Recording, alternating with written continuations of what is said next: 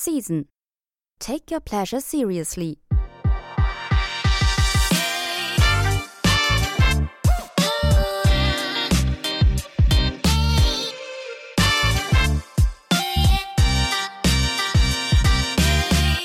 Liebe Zuhörerinnen, liebe Zuhörer, Sie hören den Podcast des Reisemagazins Season.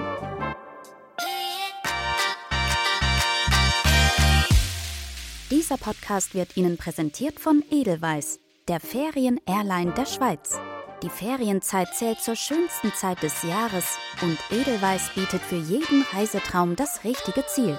Sei es für erholsame Tage am Strand, das Erleben einer pulsierenden Metropole oder das Entdecken von fremden Kulturen.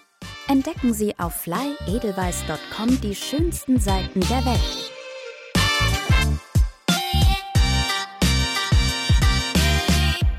Willkommen zu einer neuen Folge des Season Travel Podcasts. Äh, Wir haben heute wieder Nella Panic dabei. Nella ist vor genau fünf Tagen aus Bali zurückgekehrt.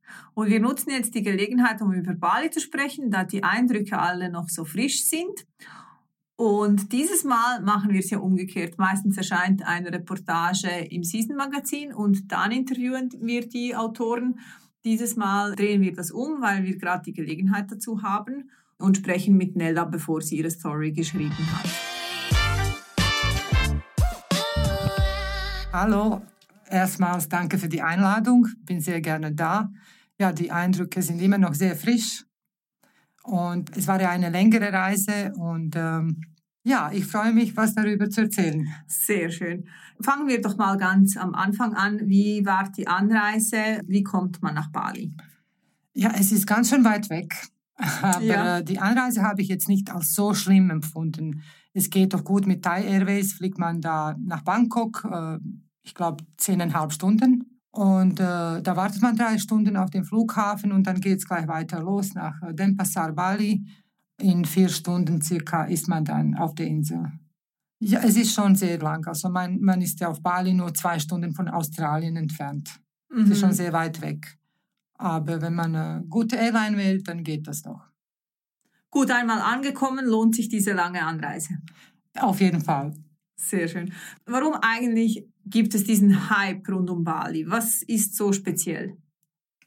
Ja, Bali hat sich in den letzten Jahren so zu einem Digital Nomad Mekka entwickelt.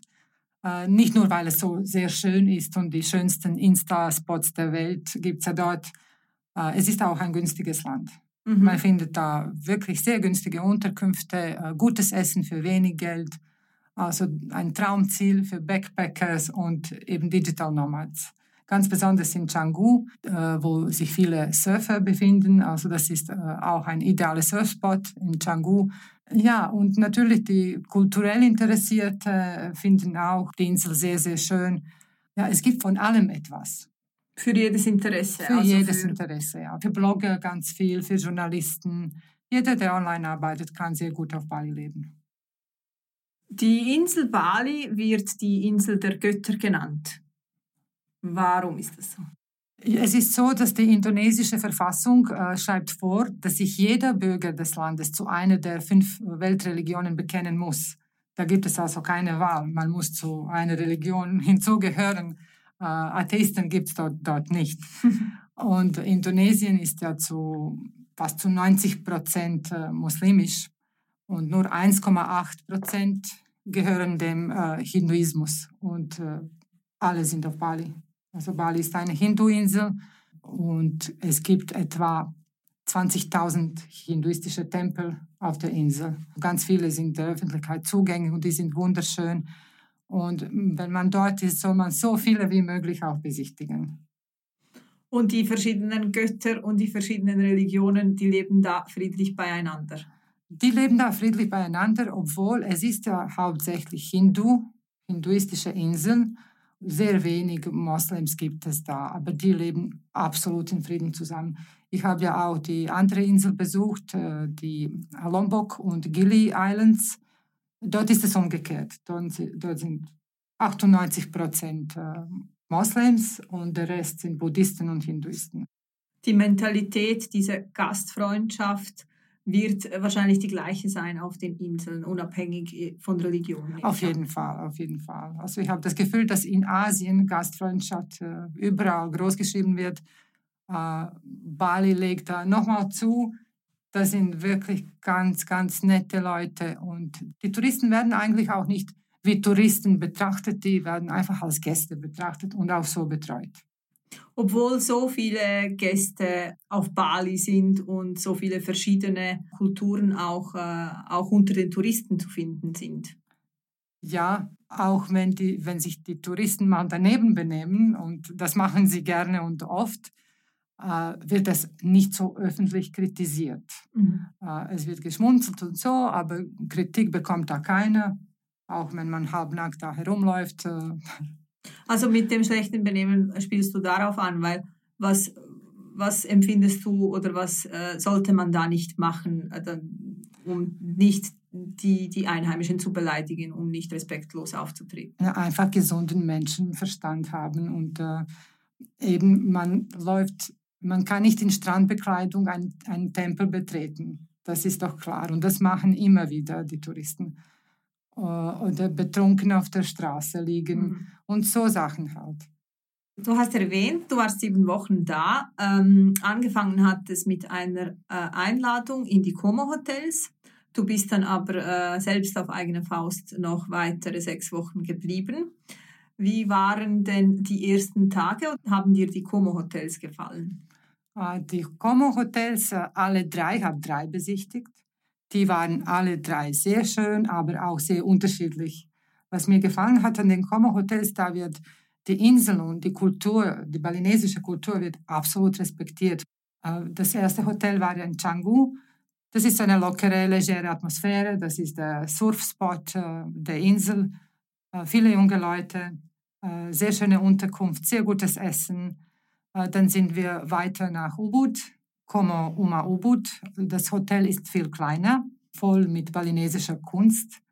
Äh, sehr gutes Spa, auch wieder sehr gutes Essen. Und am Schluss äh, haben wir besichtigt die Como Shambhala Estate. Das ist wiederum was ganz anderes. Da befindet man sich mitten im Dschungel, wunderschöne Aussichten überall.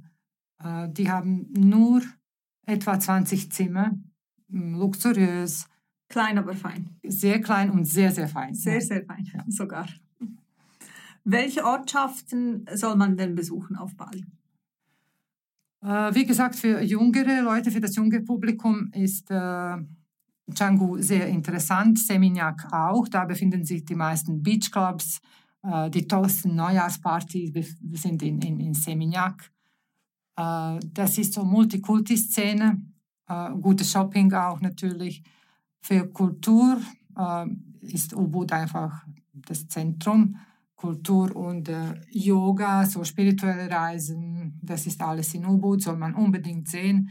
Ganz viele Reisfelder gibt es in, in der Ubud-Gegend und äh, Wasserfälle natürlich. Das sind so Hauptdestinationen. Und wenn man Zeit hat, auch dann die Insel rundherum, wie eben Lombok oder Gili Islands.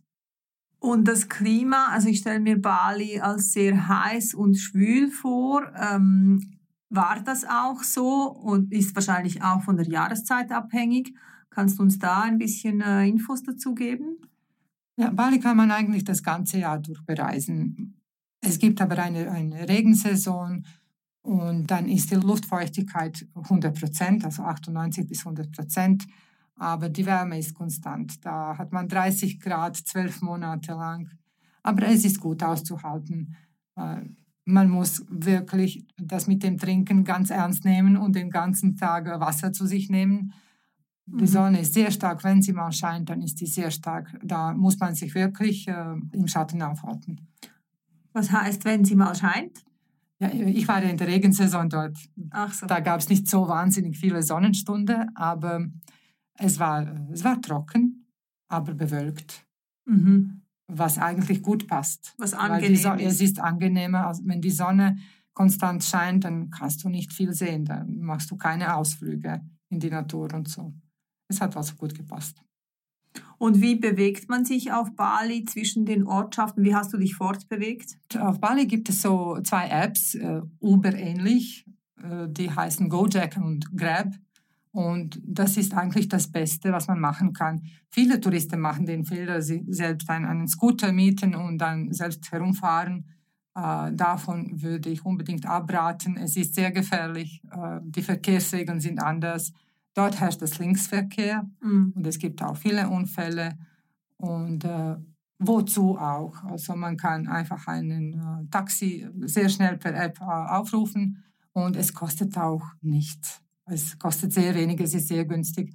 Und äh, wenn das mal klar ist, ist das Fortbewegen auch kein Problem auf Bali. Und da fühlt man sich auch sicher. Also hattest du da Auf jeden ein mulmiges Gefühl oder? Nein, überhaupt Nein. nicht. Überhaupt nicht. Das funktioniert sehr gut. Ähm, hast du für unsere Zuhörerinnen und Zuhörer Tipps, äh, worauf soll man achten? Wie soll man sich äh, vorbereiten auf eine Bali-Reise? Äh, Bali Belly ist ja kein Mythos. Bali Belly gibt es. Was ist das ein Bali Belly? Das hat fast jeder, fast jeden hat erwischt einmal, der längere Zeit auf Bali verbringt.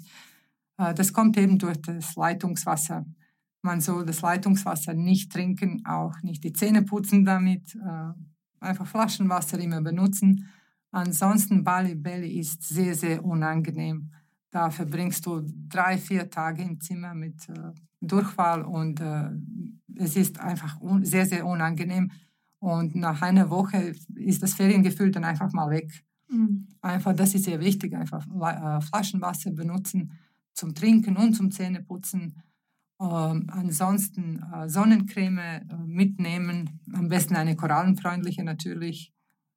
Ja, und viel gute Laune mitbringen und offen sein für Neues und unbedingt, unbedingt die einheimische Kultur respektieren. Mm, du warst sieben Wochen da. Sieben Wochen wird wahrscheinlich kaum jemand äh, auch Zeit haben. Aber denkst du so, für die lange Anreise ähm, und um Bali zu erkunden, würden auch zwei Wochen ausreichen? Natürlich zwei Wochen, würde ich sagen, mindest, mindestens zwei Wochen. Wenn man aber nur äh, wegen Instaspots äh, nach Bali geht, und das machen ja ganz viele heutzutage, dann reicht auch äh, eine Woche. Mhm. Aber wenn man ein bisschen von der Kultur, die wirklich äh, und die Leute kennenlernen möchte, äh, dann unbedingt zwei Wochen. Das braucht es schon. Ich weiß, dass du äh, kein Wassersporttyp bist und ich weiß, dass du Yoga gemacht hast.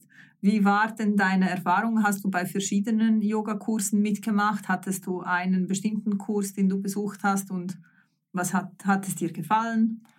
Ja, es hat mir sehr gut gefallen. Yoga kann man sehr gut auf Bali machen. Äh, es gibt unzählige Yoga-Studios und ich habe sicher sechs oder sieben ausprobiert. Die waren alle gut. Die waren wirklich sehr gut.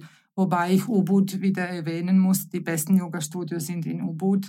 Äh, da hat man das Gefühl, Yoga-Lifestyle zu leben, nicht nur Yoga zu praktizieren auf der Matte, sondern auch außerhalb von, von der Matte und außerhalb von, von Studio äh, lebt man diesen Yoga-Style.